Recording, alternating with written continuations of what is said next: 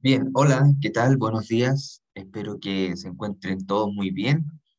Vamos a comenzar nuestra clase de hoy eh, orientándonos a nuestra primera temática de nuestro curso, que es eh, las distintas denominaciones a nuestro continente, que es básicamente una clase que repasa los distintos, eh, los distintos conceptos, los distintos nombres que ha tenido nuestro continente latinoamericano en toda su historia. Em, desde antes incluso de que llegaran los españoles, como algunos pueblos eh, denominaban, eh, por ejemplo, lo que ellos conocían, hasta eh, lo que actualmente se conoce como América Latina, que también es, por cierto, un foco de, disputa, o lo fue, mejor dicho, porque actualmente más bien todo el mundo ha aceptado que esta región eh, que va desde el río sur, desde el río Bravo al sur, en México, es América Latina, a diferencia o en contraposición con la otra América, la América del Norte, pero principalmente con los Estados Unidos y Canadá. Eh, como ustedes muy bien saben, los norteamericanos, los Norteamérica contempla México, Estados Unidos y Canadá, pero esa Norteamérica, evidentemente, no todos son iguales. Y evidentemente eh, México pasa a estar más en la América Latina que Estados Unidos y Canadá. Eh, y ahí hay algunas razones históricas, raíces lingüísticas, los, los colonizadores son diferentes y por tanto se hace ahí una distinción importante entre, entre esos países norteamericanos y del cual Estados Unidos se autodenomina como América, tomando el nombre del conjunto de la región. Entonces, quienes hayan tenido la oportunidad de eh, estar en, Estados Unidos, eh, el nombre de, América para denominar ahí a Estados Unidos es, importante, eh, es bien significativo en ese sentido, más evidentemente que ahí hay un error, porque pues América más bien hace referencia al continente, no a un, eh, a un país, ¿no? Entonces, en ese sentido, eh, eso hay que más bien ir matizándolo. Y por tanto, en esta clase, eh, pues yo les voy a más bien enseñar, bueno, estas distintas denominaciones a lo largo de los siglos de nuestro continente. Y vamos a partir un poco con lo que dice un historiador chileno, Miguel Rojas Mix, en el que él dice que históricamente han existido más de 100 denominaciones en nuestro continente. Fíjense bien, 100 denominaciones, es demasiado. Eh, Europa, por ejemplo, no tiene ese problema. Eh, bueno, África, Asia, ¿no? pero eh, América Latina tiene 100 denominaciones. O sea, se ha denominado de distinta manera y en distintas épocas históricas se ha intentado eh, colocar un concepto para hablar de la región, pero ese concepto de alguna forma también está en lucha con otros conceptos que eh, están ahí eh, peleando, ¿no? Y claro, evidentemente eso devela posiblemente nuestro también necesidad de, de, de querer ser parte de un proyecto común, ser, entrar en el mundo como una unidad, eh, pero también al mismo tiempo puede develar eh, problemas eh, identitarios, ¿no? nuestras dificultades de sentirse latinoamericano. Y en ese sentido, la, como yo les comentaba en la clase anterior, la construcción de nuestros países se hizo en torno a, a la negación de, de la población local.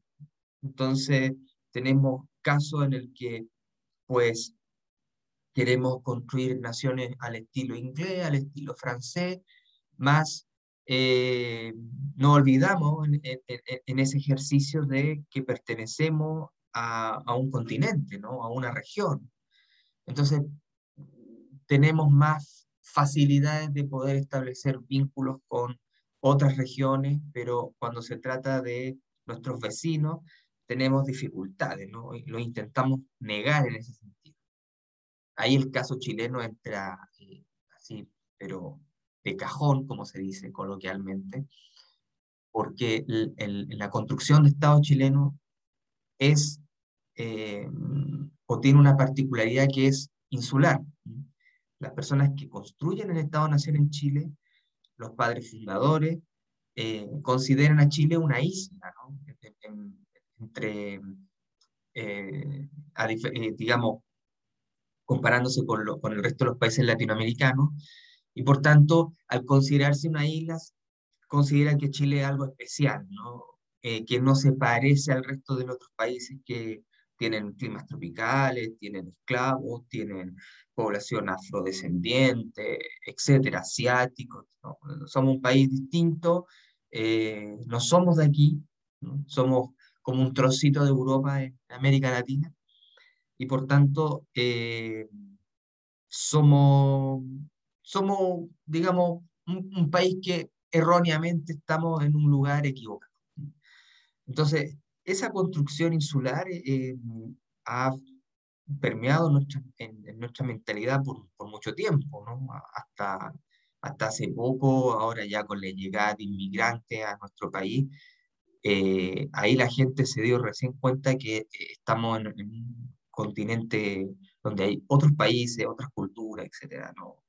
Entonces, en ese sentido, eh, es muy importante, ¿no es cierto?, eh, este tema de, lo que es el conocimiento de, la, región, de, esta unidad, eh, política, geográfica que es América Latina. Por lo tanto, esto de que tengamos 100 denominaciones no es una pregunta trivial, que también nos conduce un poco al problema que ya venía, que les venía explicando con anterioridad, que es em, el tema de, bueno, ¿qué significa ser latinoamericano? ¿no? Eh, ¿Qué es ser latinoamericano? Entonces, ahí hay una, una primera respuesta a eso, que es lo que un poeta uruguayo, Mario Benedetti, intentó responder con lo siguiente, que dice ahí en el, en el PowerPoint. Dice, los latinoamericanos se ha convertido ahora en una denominación política, porque hay países en el Caribe que no son de habla hispana o portuguesa ni siquiera. O sea, ya está un poco cuestionando esta idea de lo latino. Supuestamente lo, lo latino hace referencia a nuestros antiguos colonizadores, en el que sus idiomas provenían de una raíz lingüística latín, latín vulgar, que es el español y el portugués respectivamente.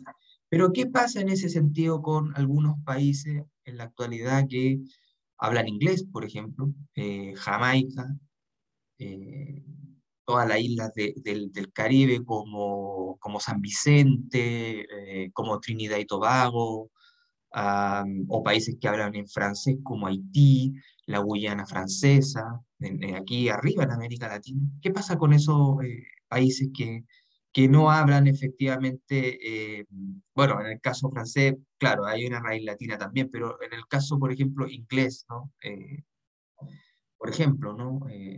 O que no se toma en cuenta a, los, a los pueblos indígenas, porque lo latino evidentemente excluye también a otra porción de población que no es latina, los mismos indígenas, los aymara, los guaraníes, los mapuches, eh, los som, eh, los cuom, mejor dicho, eh, los llegados desde, desde Palestina también, de descendiente árabe, los llegados desde Alemania, sur de Chile, sur de Brasil, Argentina, eh, etcétera. Chinos, por ejemplo, también en, en la zona del Perú, eh, bueno, y también aquí después en, Santiago, en todas partes, Entonces, ahí pareciera ser que lo latinoamericano también hay una, en ese sentido que yo lo estoy planteando, en el tema de, de, haber sido colonizados por países que tenían una lengua y, de raíz latina, evidentemente genera eh, exclusiones. Pero para poder resolver eso, Benedetti responde, bueno, yo pienso, dice él, que lo latinoamericano es lo no norteamericano.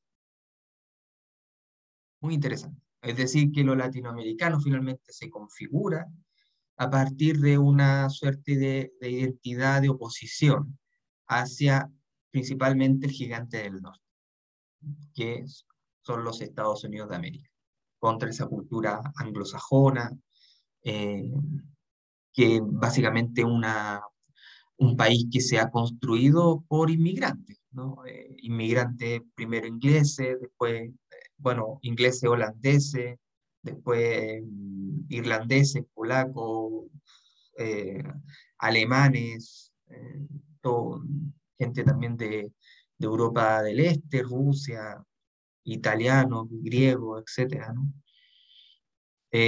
bueno, ese, ese país eh, multicultural, Estados Unidos, ¿no? Básicamente su etos es anglo, anglosajón, y que finalmente eh, esa cultura ¿no? se opone a esta otra cultura, a este otro etos, eh, en el que hay una mezcla más, más latina, ah, más, hay mucho más mestizaje con pueblo indígena, cosa que en Estados Unidos no ocurre, ¿no? pueblos indígenas fueron eh, arrinconados en ciertos lugares, eh, masacrados. Aquí al menos hay una diferencia, que eh, el, español se mezcló con la población local. En eso de Estados Unidos no, no ocurrió así, ¿no? muy pocos los casos. pero que, hace que la sociedad latinoamericana sea en ese sentido mucho más compleja que, que la, entre comillas, estadounidense, aunque eso evidentemente va a ir eh, cambiando con el, con el paso de, del tiempo. Entonces, les dejo ahí esta tarea, ¿no? Pienso que lo, lo, latinoamericano es lo no norteamericano. Después vamos a, volver, ¿no es cierto?, con esta idea que nos dice el poeta uruguayo Mario Benedetti. Fíjense ahí bien en el mapa, ahí están con colores todos los países de América latina, ¿no? Eh, México, eh, Guatemala, aquí México, Guatemala, Honduras, El Salvador, Costa Rica, Panamá, Cuba, eh, bueno, Venezuela, Surinam, perdón, Guayana, Surinam y Guayana Francesa, Venezuela, Colombia, etcétera. Ahí están todos los países de este enorme, enorme continente, que es inclusive mucho más grande que, que Estados Unidos, que Europa, etc. ¿no? Incluso un poco más grande de, creo que debe ser el, segundo o tercer continente más grande después de África, tendría que revisar eso, pero África, América Latina en, en, proporciones territoriales está como casi a la misma par. Y como decía uno de sus compañeros, eh, los mapas siempre salen más pequeños, eh, siendo que, en términos de, de densidad eh, territorial es muchísimo más grande, que de alguna forma también puede favorecer o desfavorecer, mejor dicho, las comunicaciones ¿no? entre, entre los países, ¿no? que son, son territorios tan extensos ¿no? que a diferencia de Europa, que uno puede estar, no sé, en dos horas en avión en, París, no sé, en, América Latina, para ir, no sé, a México, por ejemplo, tomar un avión de, Santiago hasta Ciudad de México son como 10 horas, ¿no? Como lo mismo que ir en un vuelo directo hacia, hacia Madrid, por ejemplo, así, de, así de extenso que es. Y con todos los accidentes geográficos, con todo lo que lo que eso implica, con toda esta heterogeneidad de, eh, de esta biodiversidad que hay en América Latina. Por eso ahí en, en la presentación del curso, en, en un curso.cl, les presentaba el poema de Pablo Neruda, ¿no? Eh, este poema que hace más bien hincapié en, en toda esta diversidad eh, cultural, geográfica de, América Latina, que de alguna forma se ve interrumpida, ¿no? Luego con la llegada del conquistador, eh, de los conquistadores españoles y portugueses respectivamente. Y después por otros ah, países que van a empezar a llegar a la región, como los franceses, los británicos, etc. Bueno, aquí hay eh, unos mapas eh, parcializados de la región Aquí tenemos a México y América Central, donde la capital de México es Ciudad de México, que antes había sido capital del imperio azteca, ¿no? como para, en, global, para hablar de, de, los pueblos que originalmente eran mexicas, eh, Tenochtitlán, em, que era un gran lago y que luego, bueno, obviamente después se, se secó, ¿no? Y, y dentro de un islote, al medio, ¿no es cierto?, del lago Texcoco, estaba eh, la, la, ciudad capital de los aztecas, que era Tenochtitlán. Eh, ese que es una de las ciudades más grandes de América Latina y posiblemente del mundo, Ciudad de México, que posee una población de 22 millones de habitantes. Es una ciudad muy grande, incluso mucho más grande que, que Chile completo. O sea, imagínense los problemas que pueden existir también de que viva tanta gente. ¿no? Entonces, una de las ciudades más grandes de, de, América Latina. Después vamos a hablar de otra ciudad que también es muy grande, ubicada más al sur, ¿no? Eh, que fue cuna también de dos grandes civilizaciones, eh, que fueron los aztecas, ¿no? Y luego también en esta zona de la península conocida como el Yucatán, em, conocida por, por, la, por, la, ciudad de Cancún, ¿no? para las vacaciones, un centro turístico muy importante, que son los mayas también. Los mayas también que aún quedan restos de su pirámide en, esa zona y que comparte también con eh, Guatemala. Guatemala también eh, comparte eh, parte, ¿no es cierto?, de esa antigua civilización. Y el resto también están estos otros eh, países con sus capitales, ¿no es cierto?, principales, como Guatemala, Ciudad de Guatemala, El Salvador, Tegucigalpa en, Honduras, Managua en Nicaragua, Costa Rica, San José y Panamá con Ciudad de Panamá. Así que esas son las principales ciudades capitales de, de, estos países que están en Centroamérica. Otra mapa parcializado de, de América Latina es la zona del Caribe, eh, que es una de las zonas donde primeramente llegó Cristóbal Colón, las zonas de, de las de las Antillas, ¿no? El, Caribe es una denominación de, los antiguos pueblos que habitaban ahí, el pueblo se llamaba Caribe, por tanto por eso que después se tomó el nombre de este pueblo indígena para denominar a toda esta zona donde están estas islas, ¿no? Eh, y que fue, ¿no es cierto?, una de las primeras llegadas que, hizo, que hicieron los españoles, ¿no? Ah, sobre todo donde se asentaron eh, digamos, más fuertemente, que fue en la República Dominicana, que antes se denominaba la Isla La Española, y que tenía ahí a Santo Domingo como su principal eh, puesto ahí de, de, avanzada de los eh, españoles. ¿no?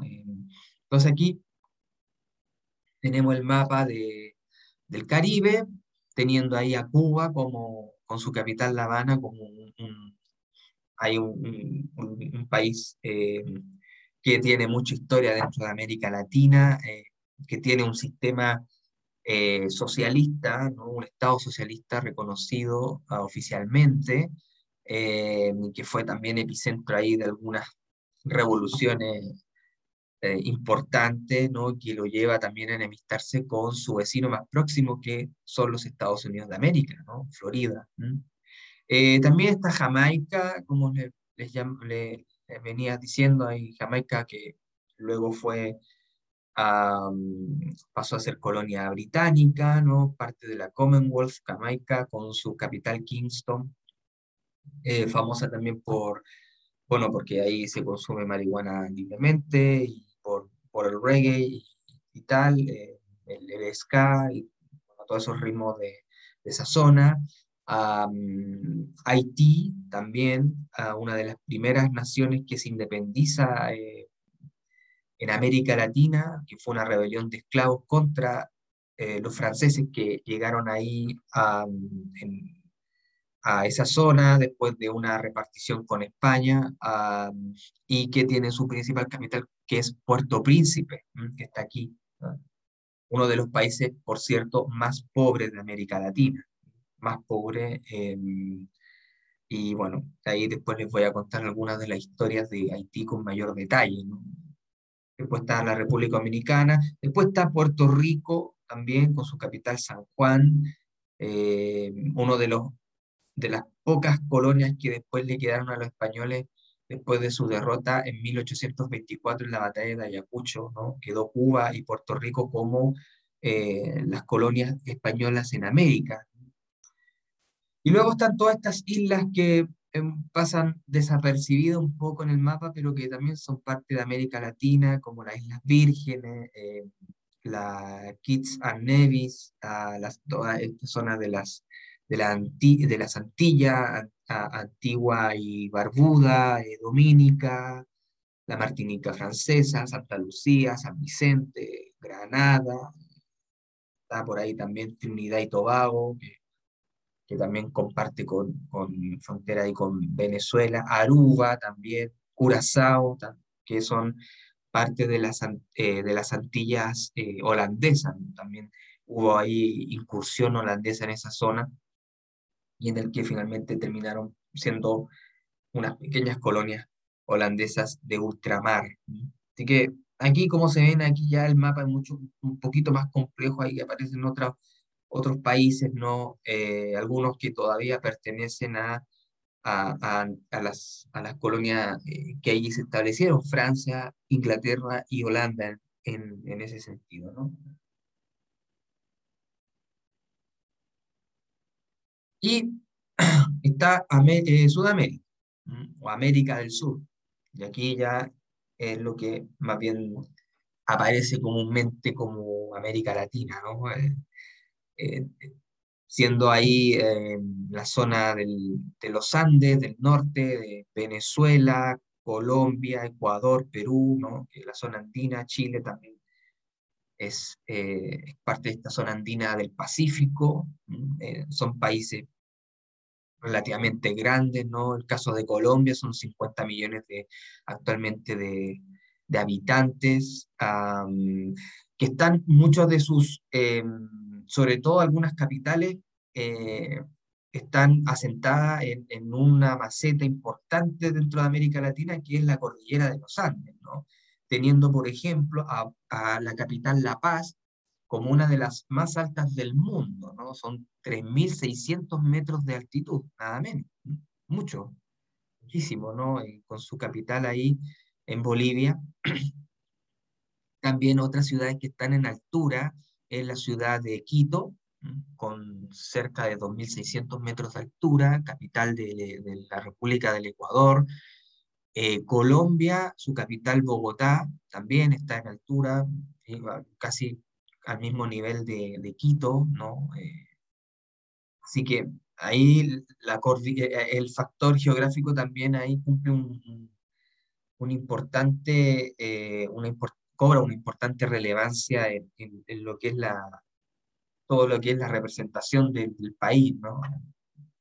Está Caracas también capital de Venezuela y aquí también algunos otros países que, em, que habían pertenecido a, algunas colonias eh, no, no españolas ni portuguesas como Guyana, Surinam y Guyana Francesa, que en la actualidad es parte de, Francia, que posiblemente eh, son parte de América Latina, pero que más bien eh, como que están y no están. ¿no? Muchas veces no se les considera como parte de, de la América Latina, pero son parte de.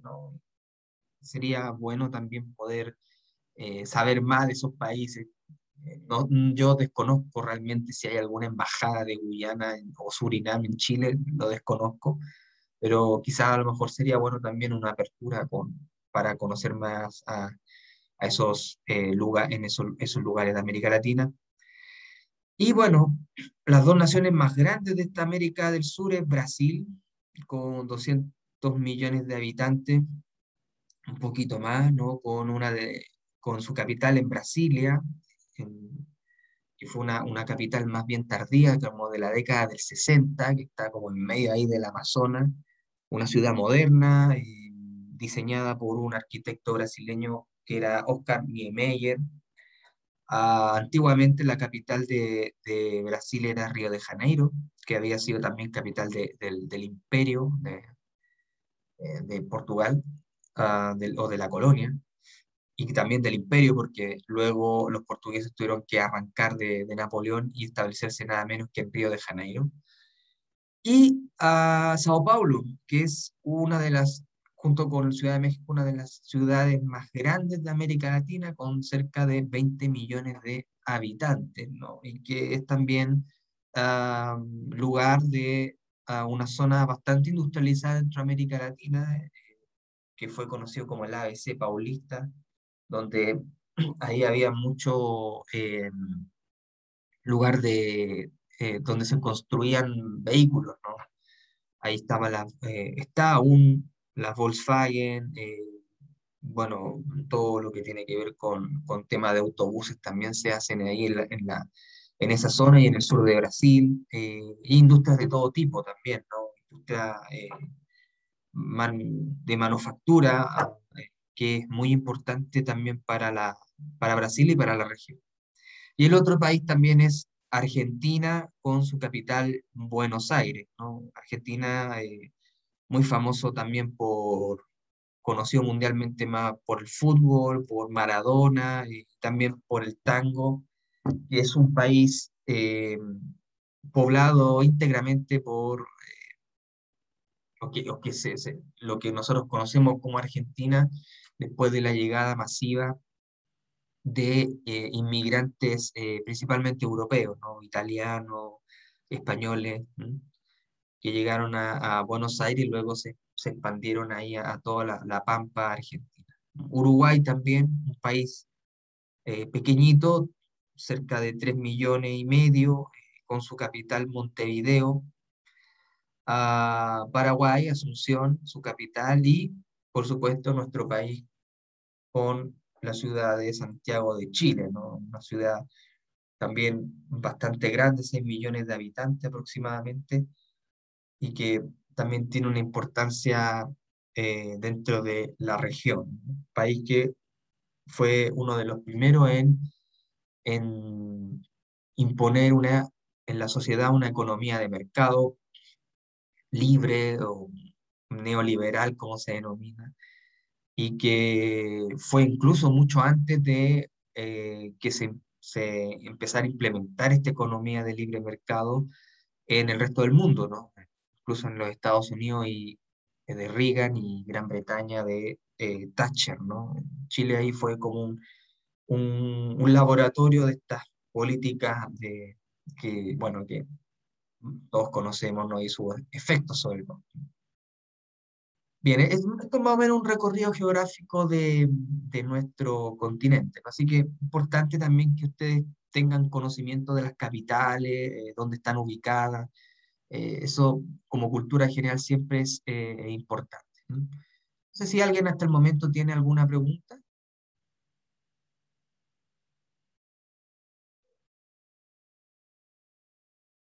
Bien. Entonces, para pasar a, los diferentes, a las diferentes denominaciones de nuestro continente, vamos a hablar de más bien tres denominaciones que eh, yo extraje de cómo los pueblos indígenas eh, denominaban a lo que ellos conocían o donde ellos tenían posesiones a, lo que era este territorio antes que llegaran los españoles y portugueses. Hay uno que es, muy interesante, que posiblemente a lo mejor lo hayan, eh, lo hayan escuchado, que es el concepto de Abyayala que es de un pueblo, un pueblo llamado Cuna, originario de toda la sierra del norte de, Colombia, Colombia con Panamá, y que le denominaron a lo que ellos conocían en ese entonces como Abyayala, que más bien significaba tierra firme. todos habitantes que estaban en el norte de Colombia, parte de la costa de Panamá, a todo ese, ese territorio que ellos conocían, le denominaban tierra firme. Tierra firme que más bien evoca como una tierra fértil, una tierra con, eh, con una gran capacidad de poder, eh, gran, capacidad para poder cosecharla y tener frutos, buenos frutos de ella. Hay otra denominación que es la del, de los aztecas, del imperio azteca, que se conocía como el Mayab. Mayab también era la denominación que los aztecas le daban a lo que ellos, a sus posesiones, que sobre todo en la zona del centro de México, le denominaban el Mayab. Y la otra era el Tahuantinsuyo, o Tahuantinsuyo, que eran esta división administrativa en cuatro regiones del, eh, del imperio inca. Así que ah, dentro, de esas denominaciones eh, había una zona más bien sur, que era la zona conocida como el Collasuyo, ah, y que era básicamente el territorio que comprende también actualmente nuestro país y que llegaba hasta la zona de Talca, por ahí, eh, llegaba la, la, extensión del imperio inca por el sur. Al menos se han encontrado algunos restos de, de esa civilización en, distintas eh, partes ahí de, de, nuestro territorio. Y de hecho, eh, se han realizado excavaciones en, en la iglesia, en la Catedral de Santiago, donde se, ha encontrado también un, centro ahí, eh, inca, digamos, que los españoles se asentaron por sobre ese asentamiento inca que había eh, aquí. Entonces, ahí eh, un poco permite también develar la importancia que tenía este territorio para los incas, y, que también pudieron elaborar una estructura más compleja en términos administrativos y culturales. Y que da la casualidad de que mucha de la población migrante peruana se establezca ahí, ¿no? en, el costado de, de la catedral, eh, hacia, eh, eh, no me acuerdo la, calle, será Catedral, eh, o Santo Domingo. Ellos se colocan ahí ah, en un costado y conversan y tal. Y como una, una forma de volver quizá como al origen ¿no? de sus descendientes, ¿no? Están ahí compartiendo también con, con la cultura que, que, quedó ahí testimoniada ahí en, en, esa zona. Bueno, aquí hay una, eh, un mapa de, bueno, de, los, las fronteras, los límites del imperio azteca, más bien, que es lo que en ese entonces se denominaba a Mayab y que es básicamente las fronteras de lo que de, la extensión del imperio del imperio azteca de lo que ellos conocían y, bueno a ese territorio le denominaban eh, eh Mayab eso es eh, interesante en ese sentido no hasta 1519 después de 1519 llegan eh, los españoles en Hernán Cortés 1521 y bueno ahí ese cruce terminó en la, prácticamente la desaparición del de, imperio azteca, ¿no? Con la, la, la, conquista, la cruel matanza de los españoles hacia estos pueblos considerados como bárbaros, como infieles, que no seguían la, la, tradición católica eh, y que tampoco eran cristianos, y que además tenían eh, al mismo tiempo rasgos que eran distintos a lo que ellos habían imaginado. Mm.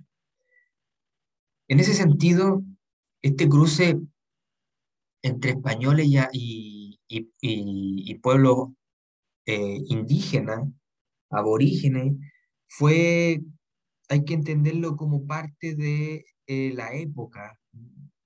En la época, y aquí les presento una imagen, los navegantes en ese entonces creían mucho en que en, en, leyenda, en, historia, en, historias de seres que, que, eran monstruos que habitaban el mar.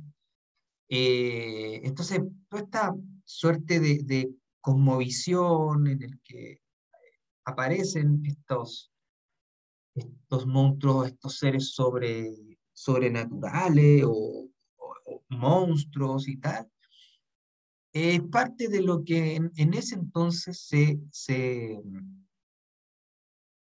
se reproducía ¿no? a través de cartas, de, de, mapas, ¿no? Eh, que de alguna forma develaba o expresaba el miedo que tenían los europeos eh, de lo que había más allá del, horizonte, en el mar.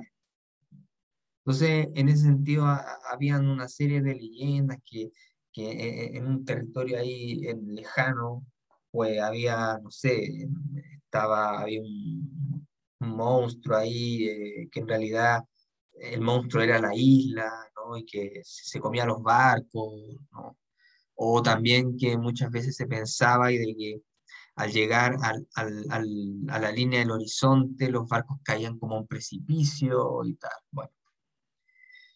Todo eso finalmente fue eh, un poco descartado por esta hipótesis que tenía Colón y que después va a ir a, va, va, a, ir a, demostrar a lo, a lo, que finalmente demostró a, a los reyes católicos, de que en realidad la Tierra era redonda.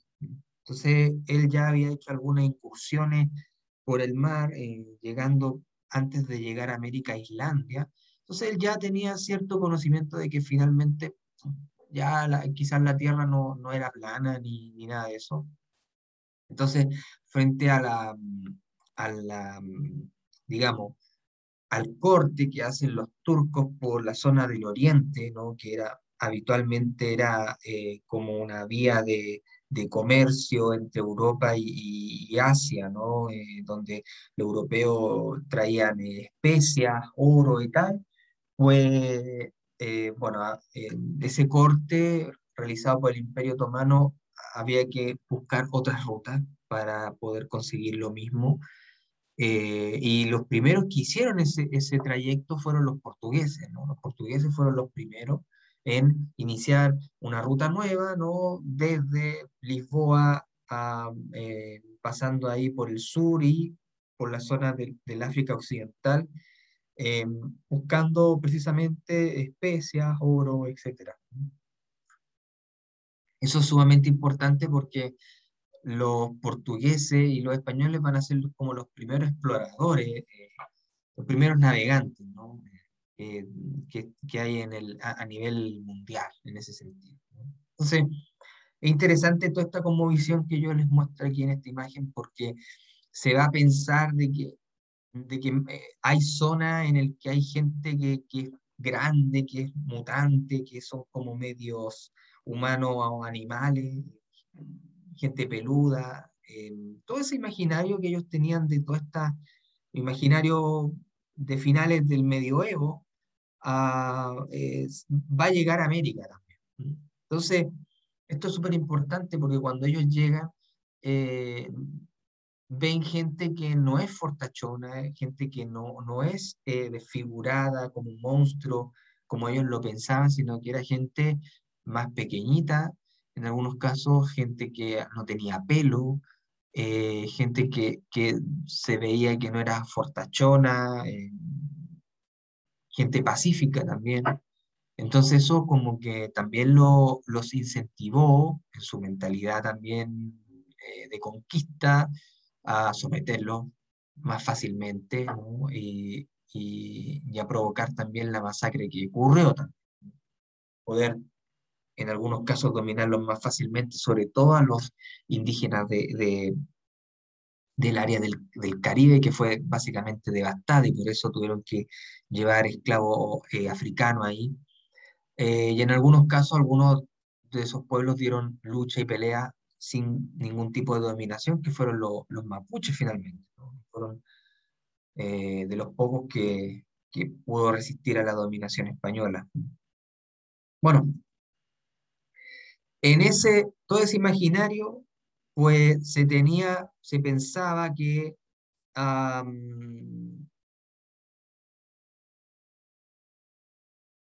había que llegar a Asia, ¿no? Asia estaba más bien cortada por los turcos, por tanto, había que llegar por otra ruta, o sea, por el otro lado para llegar a, la India, que era básicamente los, eh, el lugar final que había que llegar. Ah, y ese lugar, eh, pues, habían, se conocía de que existían ciertas islas previas que eran como la antesala para llegar a la India, que era eh, el, el Zipango, ¿no? Em, eh, que era, pertenecía a la China, y, y Kantai, que era em, Japón. Entonces, supuestamente, en la época, antes de llegar a la India, se tenían que llegar a, unas islas, islas previas para finalmente llegar a la India. Entonces, en ese sentido, se pensó, eh, Colón pensó que, em, que cuando él básicamente estaba ya eh, llegando, abordando, ¿no es cierto?, por el puerto de Palo hacia, hacia este territorio desconocido, hacia la India, él tenía la convicción, luego de haber pasado por las Islas Canarias eh, y de haber también establecido una dominación ahí, de que eh, había llegado a, a la India.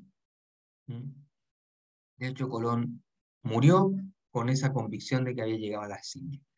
Por tanto, los españoles denominaron a este, a este territorio nuevo, que era eh, parte de la corona española, de la corona de Castilla y Aragón, a la India, las Indias Occidentales, que evidentemente ah, fue un error geográfico de Colón. Podríamos decir que eh, América surge del, de un error geográfico.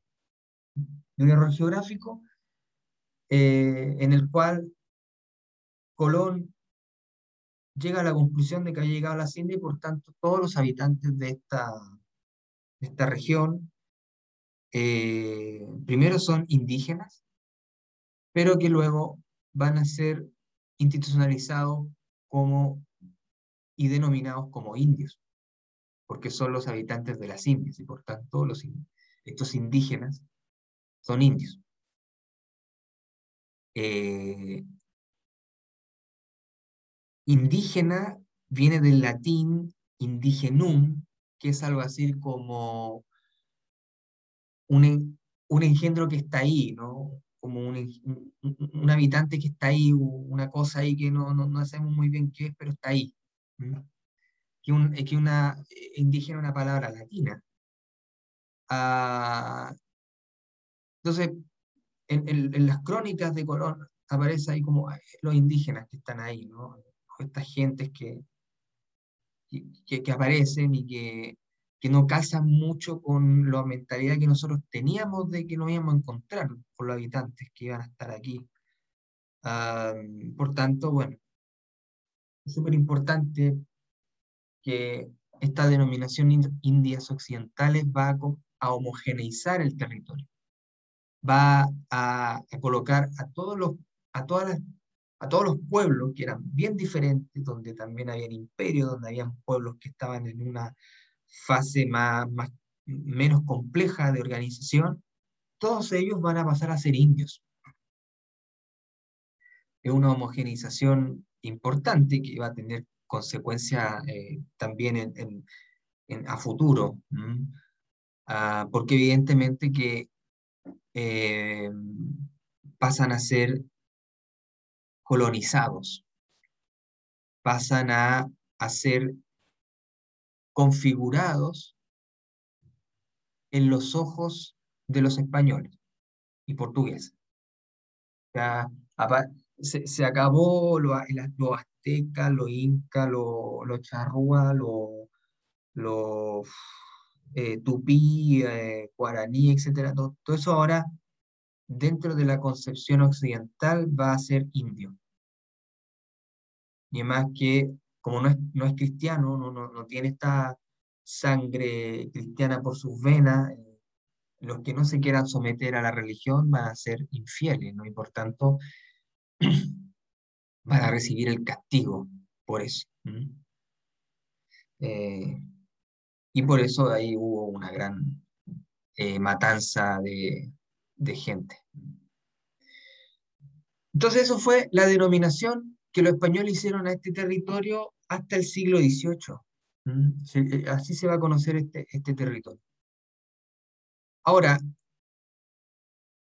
al mismo tiempo que estaba ocurriendo esta, eh, de, que Colón haya llegado a, América, hubo un otro viajero, también genovés, igual que Colón, o al menos eso dicen, que por ahí eh, él había realizado algunos viajes por este territorio no explorado, y sobre todo por la, por la zona de Brasil, eh, Uruguay llegó incluso, y este señor empezó a elaborar, escribió cartas y, em, empezó a realizar también dibujos de, cartográficos de este nuevo territorio.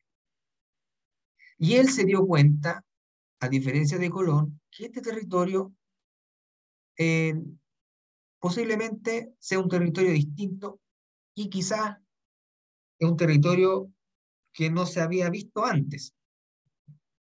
Un territorio que posiblemente no era la India. Eh, y por tanto, él denominó a este territorio como Nuevo Mundo.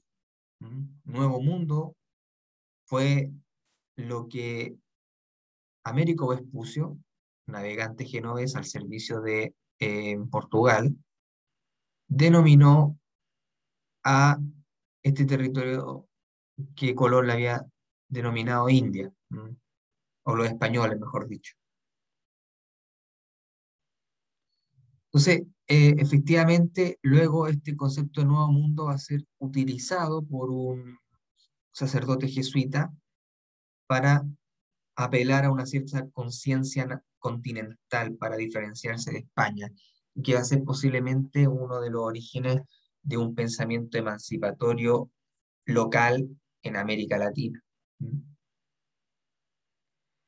Ahora, el resto de Europa eh, no le va a denominar, me estoy refiriendo a la Europa no hispana, no le va a denominar Indias a esta zona, sino que le va a denominar América de acuerdo a este mapa, a esta cartografía realizada por un monje alemán llamado Martin Walsimüller, que él hace un, mapa de, del mundo, y en el que denomina este nuevo territorio como América, utilizando el femenino de todos los otros continentes, así como existe Asia, África, eh, Europa, pues a este le denomina América en honor a Américo Vespucio, ¿no? puesto que algunas de las cartas eh, que tenía pues, Américo Vespucio con gente en Europa llegaron ahí a, manos de Walter Müller, que elabora, ¿no es cierto?, este mapa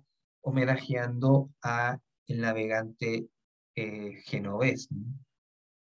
Entonces América va a ser el término utilizado por la Europa no hispánica. Así que efectivamente después, paradójicamente, Müller va a dejar de utilizar el nombre América y propuso terra incógnita, ¿no? como tierra incógnita, tierra aún por explorar. Pero lo cierto es que esta denominación América eh, es importante porque es la que básicamente como la raíz, ¿no es cierto?, para denominar a esta zona. y que luego se le va a agregar el adjetivo latino, ¿no? Eh, en ese sentido, uno de los primeros que van a eh, utilizar eh, América va a ser precisamente Estados Unidos, cuando se independiza de Gran Bretaña en 1776. Entonces va a denominarse Estados Unidos, las 13 colonias de América. Van a ser los primeros en utilizar esa, ese nombre acuñado por el monje alemán. Eh, y eso va a ser en 1776. Cuando ya luego, después del, del periodo colonial hasta 1860, esta zona va a tener distintas denominaciones, ¿no? Por ejemplo, América Española, América Meridional, Nuevo Mundo, Colombia, en honor a, a Colón. Este último término fue utilizado por primera vez por uno de los líderes de la independencia de América, el venezolano Francisco de Miranda, precursor de la independencia de Venezuela, y que proclama en 1801 a los pueblos del continente colombiano, nada menos. Ahora hay otra denominación que es quizás la más, eh, mm, por así decirlo, llena de tensiones, que es América Latina. Eh, en uno de los textos que les pasé ahí aparece pues un poco las tensiones que hay en torno a esta denominación, que primeramente fue una denominación se conoce mayormente que fue realizada por Francia en la década de 1860 como un programa imperialista, entre comillas, de anexión de, esta, de las aspiraciones que tenía Francia para este territorio nuevo. Eh, entonces, se dice que un ministro de Napoleón III, Michel Chevalier, empieza a hacer una división en Europa de tres bloques, la, la Europa sajona, que era Inglaterra, la latina Francia, y la eslava Rusia. Había mucho miedo en la América, sobre todo del sur eh, y latina, de la expansión rusa por Europa. Entonces, pues eh, para él, el, bloque latino tenía una cierta tradición cultural en común que era el catolicismo romano y, obviamente haber tenido como lengua eh, materna el latín. Entonces, de alguna forma, eh, eh, en, Francia se empezó a, dividir, esta, se trasladó esta división racial a América. Entonces ahí este ministro dijo, bueno, ahí parece una América anglosajona, que es la del norte, Estados Unidos, Canadá, y una latina, que son aquellas ex colonias de España, Portugal y eh, pues eventualmente la, la, que, la francesa, ¿no? Eh, Haití ya, ya se había emancipado, ¿no? Y por tanto la idea era como volver a tomar ahí posesión de, de, esa, de, este territorio. ¿no? De hecho, eh, Francia lo consigue, inserta ahí, incluye a un emperador de la Casa de Austria, Maximiliano III, en México, que finalmente fue asesinado. Eh, de alguna forma, México en algún momento su historia estuvo gobernado por una casa monárquica europea. Sin embargo, en uno de los textos que yo les pasé, hay un cuestionamiento de esto, puesto que hay autores que ya habían denominado, previo a esta acuñación francesa, a este continente como América Latina. Uno de ellos es el chileno Francisco Bilbao, que en dos, en dos obras denomina a este territorio América Latina para contraponerse a los movimientos expansionistas de los Estados Unidos, principalmente porque los Estados Unidos por allá por 1856 invade eh, la zona de Nicaragua en América Central. Eh, Faulkner, un pirata, un delincuente, básicamente, se llega a esa zona, la domina, Estados Unidos lo reconoce, reconoce a un malhechor como gobernante de Nicaragua. Eh, entonces, eso evidentemente impacta un poco en, la mentalidad de la época y por tanto hay una suerte de un intento conceptual al menos de diferenciarse de la potencia del norte. Entonces ahí uh, Francisco Elbao eh, ya hace o establece esta dialéctica entre estas dos Américas, ¿no? una América anglosajona y una América latina que está resistiendo a este expansionismo norteamericano. Y, otro también, otro autor colombiano, José María Torres Caicedo, que uh, es defensor del término América Latina, incluso llega a fundar una sociedad para la Unión Latinoamericana ¿no? en 1879, que de alguna forma eh, eh, promueve, ¿no es cierto?, este pensamiento unitario, eh, pero sobre todo para oponerse a los Estados Unidos. Pero más allá de eso, va a ser recién en el siglo XX cuando el concepto América Latina empiece a, a, a, ser mayormente reconocido gracias a la Comisión Económica para América Latina, más conocida como la CEPAL, en la década del 40, cuando la CEPAL como institución empieza a realizar estudios de la región, empieza a denominarla como América Latina. Estudios que eventualmente tenían vinculación con eh, estudios sobre la pobreza y todo eso. Ahora, en uno de los textos que yo les pasé, el titulado sobre el origen y difusión del nombre América Latina, o una variación heterodoxa en torno al tema de la construcción social de la verdad, a mí destaco esta, este párrafo que lo señala en la página 666, 606 mejor dicho, en el que la autora señala, dice que desde su punto de vista, lo que influye de manera decisiva en la difusión del término América Latina fue precisamente, uno, la confluencia de lo que, se llama, de lo que ella denomina como racialización de las categorías, ¿no? O sea, esta idea de que hay eh, países o sectores que son de razas distintas, que es muy propio del siglo XIX.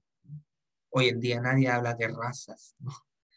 Eh, pero en el siglo XIX era algo importante, entonces había una raza germana, anglo, eh, latina, etc., y que servía también para generar una, una identidad para diferenciarse de un otro.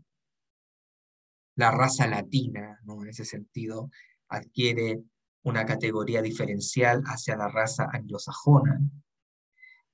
Y por otro lado, la reaparición de las tendencias que abogaban por la unidad de los países de la América Española como respuesta a las agresiones territoriales norteamericanas. Entonces, lo que ella dice es un poco decir, mire, en realidad comúnmente se sabe de que América Latina es una denominación francesa, ¿no? Y tal, pero en realidad la categoría se utilizaba mucho antes que eso, y es por esta tendencia de, de reacción contra la agresión norteamericana. Entonces ahí rescata a Bilbao, rescata a José María Torres Caicedo, etc. Entonces, aquí está esta, esta explicación que nos da la autora nos conecta también con lo, con lo primero que hablábamos acerca de, de, lo que decía Mario Benedetti, ¿no? esta idea de lo, lo, latinoamericano surge como, como, como, lo no norteamericano, eh, como, como una forma de resistir a estas tentativas de expansionismo norteamericano, que eventualmente la autora dice, a diferencia de lo que yo estoy planteando, de la CEPAL, ella dice que el, el concepto América Latina adquiere mucho más potencia, sobre todo cuando Estados Unidos le arrebata las dos posesiones coloniales que tenía España en, la zona del Caribe, que era Puerto Rico y Cuba. Entonces ella dice que eh, en esa guerra que hubo entre España y, Estados Unidos, y que Estados Unidos finalmente gana, eh, es ahí donde el concepto de América Latina ya adquiere mucho más, mucho más fuerza, porque básicamente se, la agresión está, está siendo realizada por, eh, por Estados Unidos. Entonces, eso es interesante de, de, saber. No sé si hasta ahora alguien tiene alguna pregunta.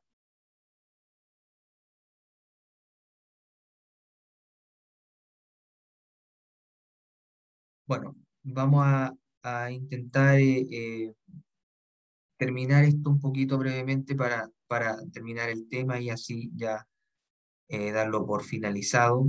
Hay otros términos que surgen más bien como contemporáneo al, tema de, América Latina, que es más bien como del periodo de, la independencia em, contra la independencia latinoamericana, que son los conceptos Sudamérica, que proviene de un congreso realizado en la ciudad argentina de Tucumán para hablar de las provincias unidas de Sudamérica. Eh, donde, bueno, se declara en parte la independencia de, de, Argentina y entre medio también se habla de las provincias unidas, como se denominaba esa zona, de Sudamérica, ¿no? este, de esta América del Sur.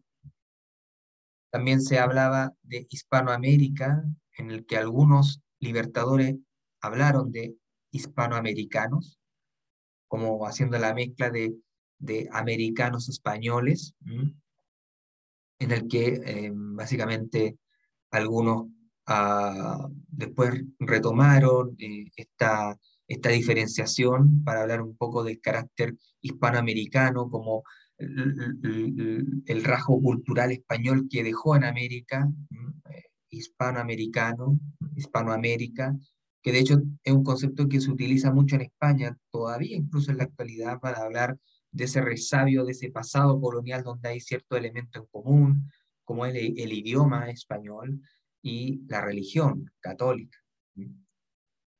Cuando se habla de Iberoamérica, se habla precisamente de, uh, de, se incluye a Portugal también.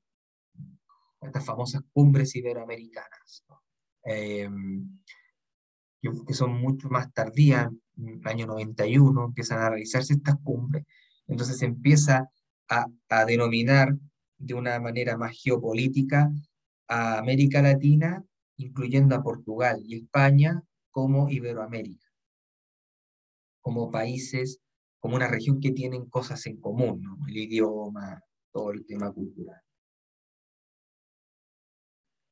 Por ahí, por finales del siglo XIX, se empieza a utilizar el concepto de Panamérica, que es una denominación norteamericana, para a hablar de toda la región, Panamérica, eh, que fue utilizada en primera vez en Washington en una conferencia donde fueron, eh, digamos, varios países de la región, eh, pero que eventualmente daba la sensación de que Panamérica colocaba como país hegemónico a Estados Unidos, quien encabezaba ese, ese, ese panamericanismo eh, eran los Estados Unidos de América. Y por último, hay otras denominaciones más alternativas, si se quiere denominar, que fue Nuestra América, eh, un término acuñado por uno de los intelectuales cubanos importantes dentro de la historia de ese país, que fue José Martí, en un libro titulado Nuestra América, que de alguna forma apelaba a la unión de todos los pueblos del sur de los Estados Unidos, contra precisamente los Estados Unidos, que fue importante José Martín, el proceso de independencia cubano, eh, donde se inicia una lucha primero contra España y luego contra Estados Unidos, y en esas, en esas guerras de liberación, de emancipación, José Martí muere, ¿no? pero que finalmente esas ideas Después la izquierda política latinoamericana lo, va a retomar, sobre todo la izquierda cubana, eh, va a, retomar esta idea latinoamericanista de José eh, Martí, ¿no? y donde eh, posiblemente es como un ancla ideológica para la revolución cubana también. Y las otras dos, Indoamérica, una denominación de Víctor Hugo Aya de la Torre, que fue fundador de un partido peruano, que fue el APRA, y que destacaba eh, el, el, legado indígena de América Latina. Siendo el peruano, teniendo como antecedente el imperio inca, pues denomina esta región como Indoamérica. Y la otra, Afroamérica, haciendo también eh, el mismo Hugo de la Torre, haciendo también hincapié eh, en esta ausencia de lo afro, de lo esclavo dentro de las denominaciones. Así que esos son los distintos nombres de América, no, no, son 100, como decía eh, Miguel Rojas Mix, pero por lo menos he dado con algunos de los más importantes. Bien, ¿alguien tiene alguna pregunta de los que están aquí presentes?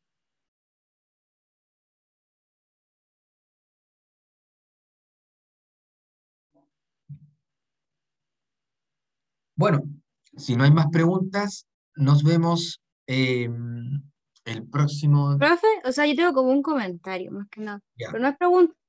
en verdad como que hay muchos de los nombres, como Indoamérica, Afroamérica, Nuestra América, que en verdad como que nunca lo había escuchado antes, como muy nuevo. Claro, es que son, son, son expresiones de lucha semántica de, del concepto que finalmente son disputas políticas, ¿no? son, son discusiones que, que, nos llevan al ámbito político porque lo político hace referencia a finalmente al poder, ¿no? y son luchas de poder. Entonces, frente a, este poder de, de, de, acuñar este concepto hegemónico de América Latina, pues surgen otros. Y surgen otros en tanto que se visibiliza a otros sectores que han sido invisibilizados. Entonces, eh, Indoamérica, bueno, eh, hagamos mención a, los indios, ¿no? Que posiblemente también alguien le pueda decir está mal utilizado, ¿no? Eh, pero, pero más bien hace, hace hincapié a, a, toda ese, esa um, descendencia, esa historia indígena también, eh, lo afro también es importante, de hecho en, en, Chile también hubo, hay población afro eh, que no está ni siquiera reconocida, ¿no? Eh, porque como alguien dijo por ahí, Chile es un país que, que ha sido construido con una imagen de, eso, de que somos un país blanco cuando no lo somos, somos un país mestizo. el tema de, de, los mapuches también, ustedes saben que esa zona de, el territorio mapuche se le denomina Hualmapu, ¿no? Eh, y el Gulu Mapu es el, la zona de Argentina, ¿no? Entonces, ahí también, cuando alguien dice Hualmapu, eh, eh, ahí está haciendo también una, como una diferenciación, como, como, como haciendo una disputa semántica incluso de luchando contra la, hegemonía conceptual, diciendo, mira, aquí en realidad también hay pueblos, aquí también hay formas y expresiones culturales que muchas veces son diferentes, o que, mejor dicho, son diferentes a, al, resto del territorio. Entonces son luchas, eh, son luchas políticas también, ¿no? Hay, hay algo también en eso. Eh, la bandera mapuche también, la Buenufoye, como se denomina la Guanufoye es una, una bandera creada en, la década de los 90 recién, pero que hoy en día tiene mucho, mucho significado. Hay mucha gente que la coloca en su casa, hay mucha gente que se siente más mapuche que chileno. O sea, hay, hay, esto también tiene, tiene estas disputas ideológicas, ¿no? De, de, de reconocimiento, etcétera.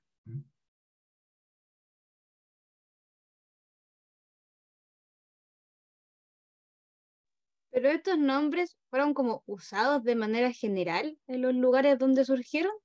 ¿O no, no, no llegaron a ser hegemónicos. No, no, no. Solamente son utilizados como nombres eh, de reivindicación, más que nada, ¿no? pero no llegaron a convertirse en denominaciones hegemónicas.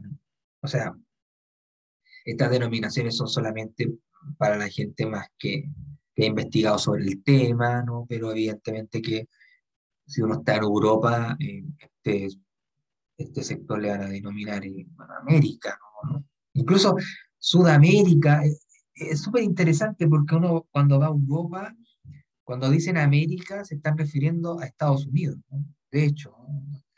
Entonces, ¿y, el resto qué? Ah, Sudamérica o América Latina. Eh, ahí hay también una, una cuestión ahí conceptual que, que devela que, que, todo este tipo de denominaciones no son estáticas, sino que están constantemente eh, eh, rehaciéndose, repensándose. Y eso es lo interesante, ¿no? No hay nada estático en esto. Posiblemente más adelante eh, aparezcan otro tipo de denominaciones.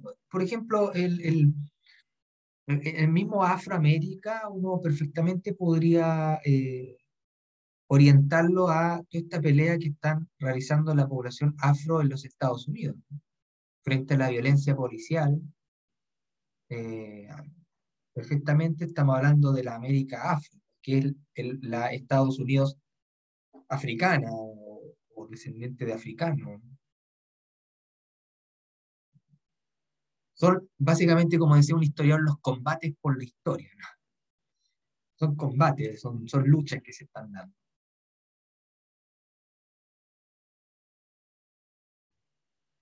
Bien, ¿hay otra pregunta por ahí? Ya se encontré, pero se me fue mucho la ola, yo no me acuerdo seguro cuál, era.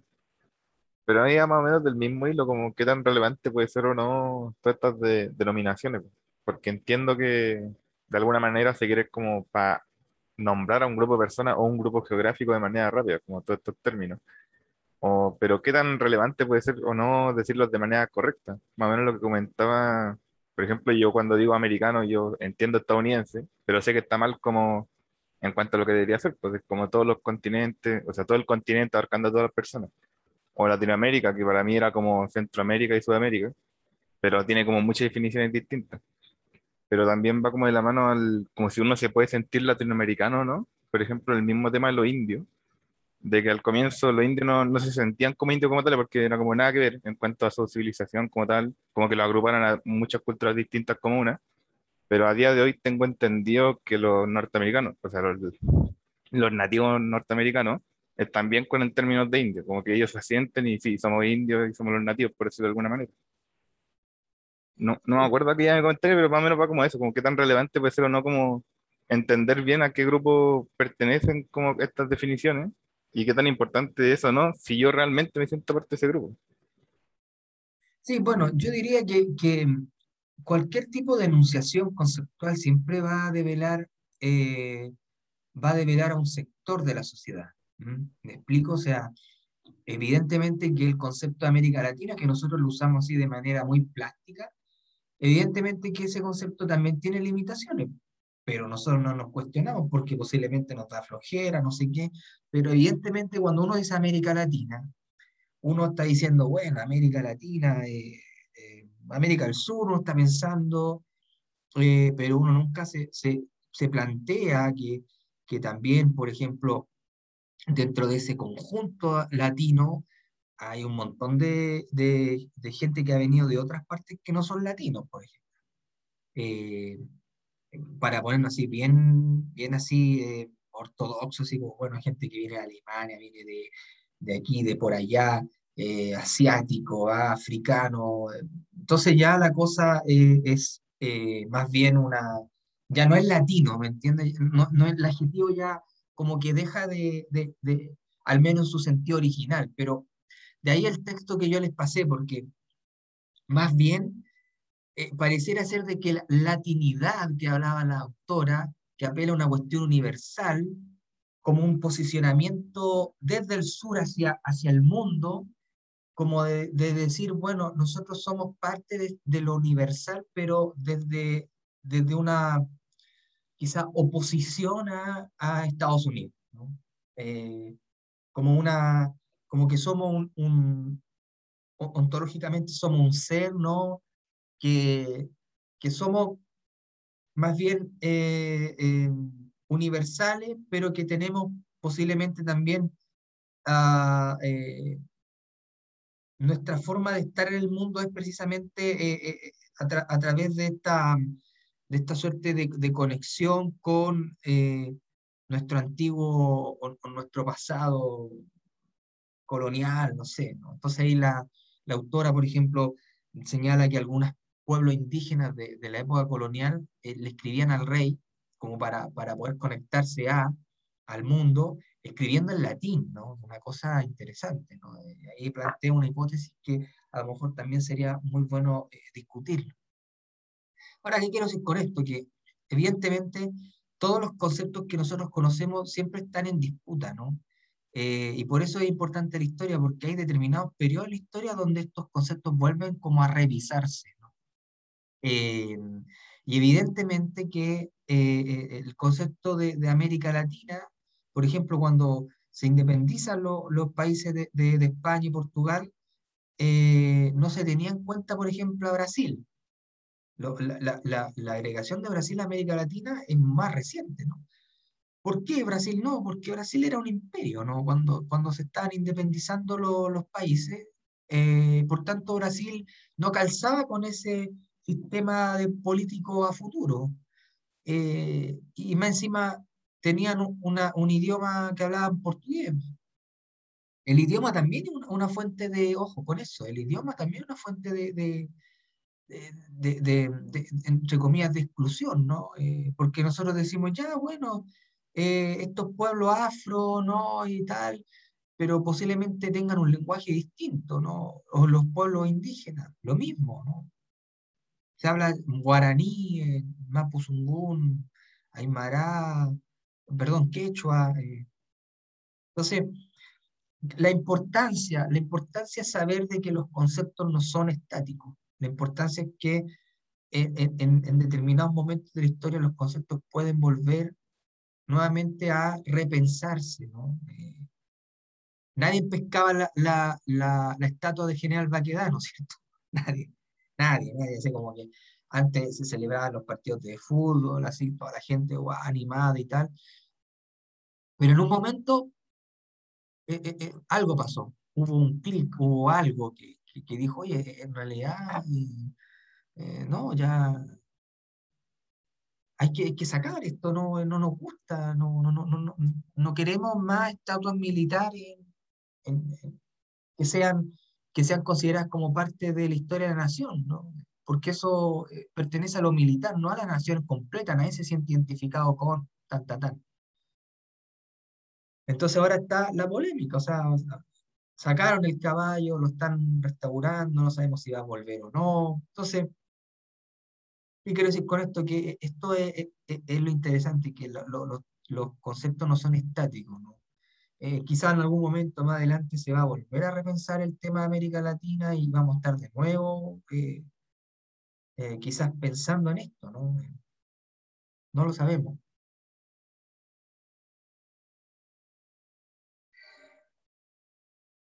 Bien, ¿alguien más? No sé si alguien tenía una pregunta más en el chat. Según yo, depende del contexto. También, contexto histórico, puede ser, ¿sí? depende del contexto histórico, espacial, etc. Quién lo esté diciendo, quién no. Eh, claro, cierto, pero lo, lo, que comúnmente se conoce como América Latina. Pero igual América Latina siempre tiene su, sus limitaciones. Cuando hablan de la de este, la, este ideal bolivariano, bueno, como la, la, Unión Latinoamericana, pero desde la izquierda. ¿no? somos, somos, estamos haciendo la, la, por ejemplo, la, Unión de Latinoamericana según Bolívar, pero desde gobiernos progresistas. Cuando hubo esta oleada de gobiernos progresistas, tanto en la lógica bolivariana, ¿no? porque estamos siguiendo esta, esta idea del antiimperialismo y, y anti-oligarquía, no sé. No sabemos si más adelante ahora va, a volver a, pueden ocurrir algunos sucesos que nos vuelvan nuevamente a repensar a América Latina como una unidad cultural, política, geográfica, etc. Bien, si no hay más preguntas, lo dejamos hasta acá y nos vemos el día viernes 26. Así que... Eh, como dos consultas rápidas nomás. El texto que habla como específicamente esto, no sé si son como, o sea, no sé si son varios, como específicamente esta parte, o es como uno en específico nomás.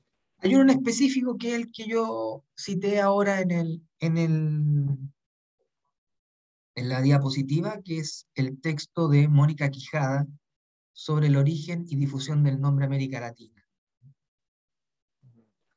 O una variación heterodoxa en torno al tema de la construcción social de la verdad. Como lo que ella está diciendo está cuestionando un poco, decir, bueno, ¿cuál es la verdad de todo esto? América Latina fue un término acuñado por los franceses. Esa es la verdad, eso es lo que comúnmente se conoce. Entonces ella cuestiona eso.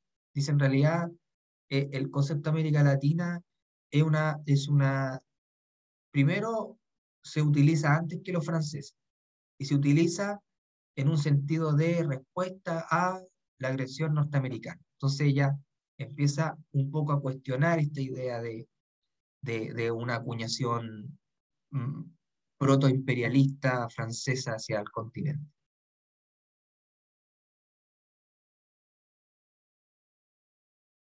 Muchas gracias.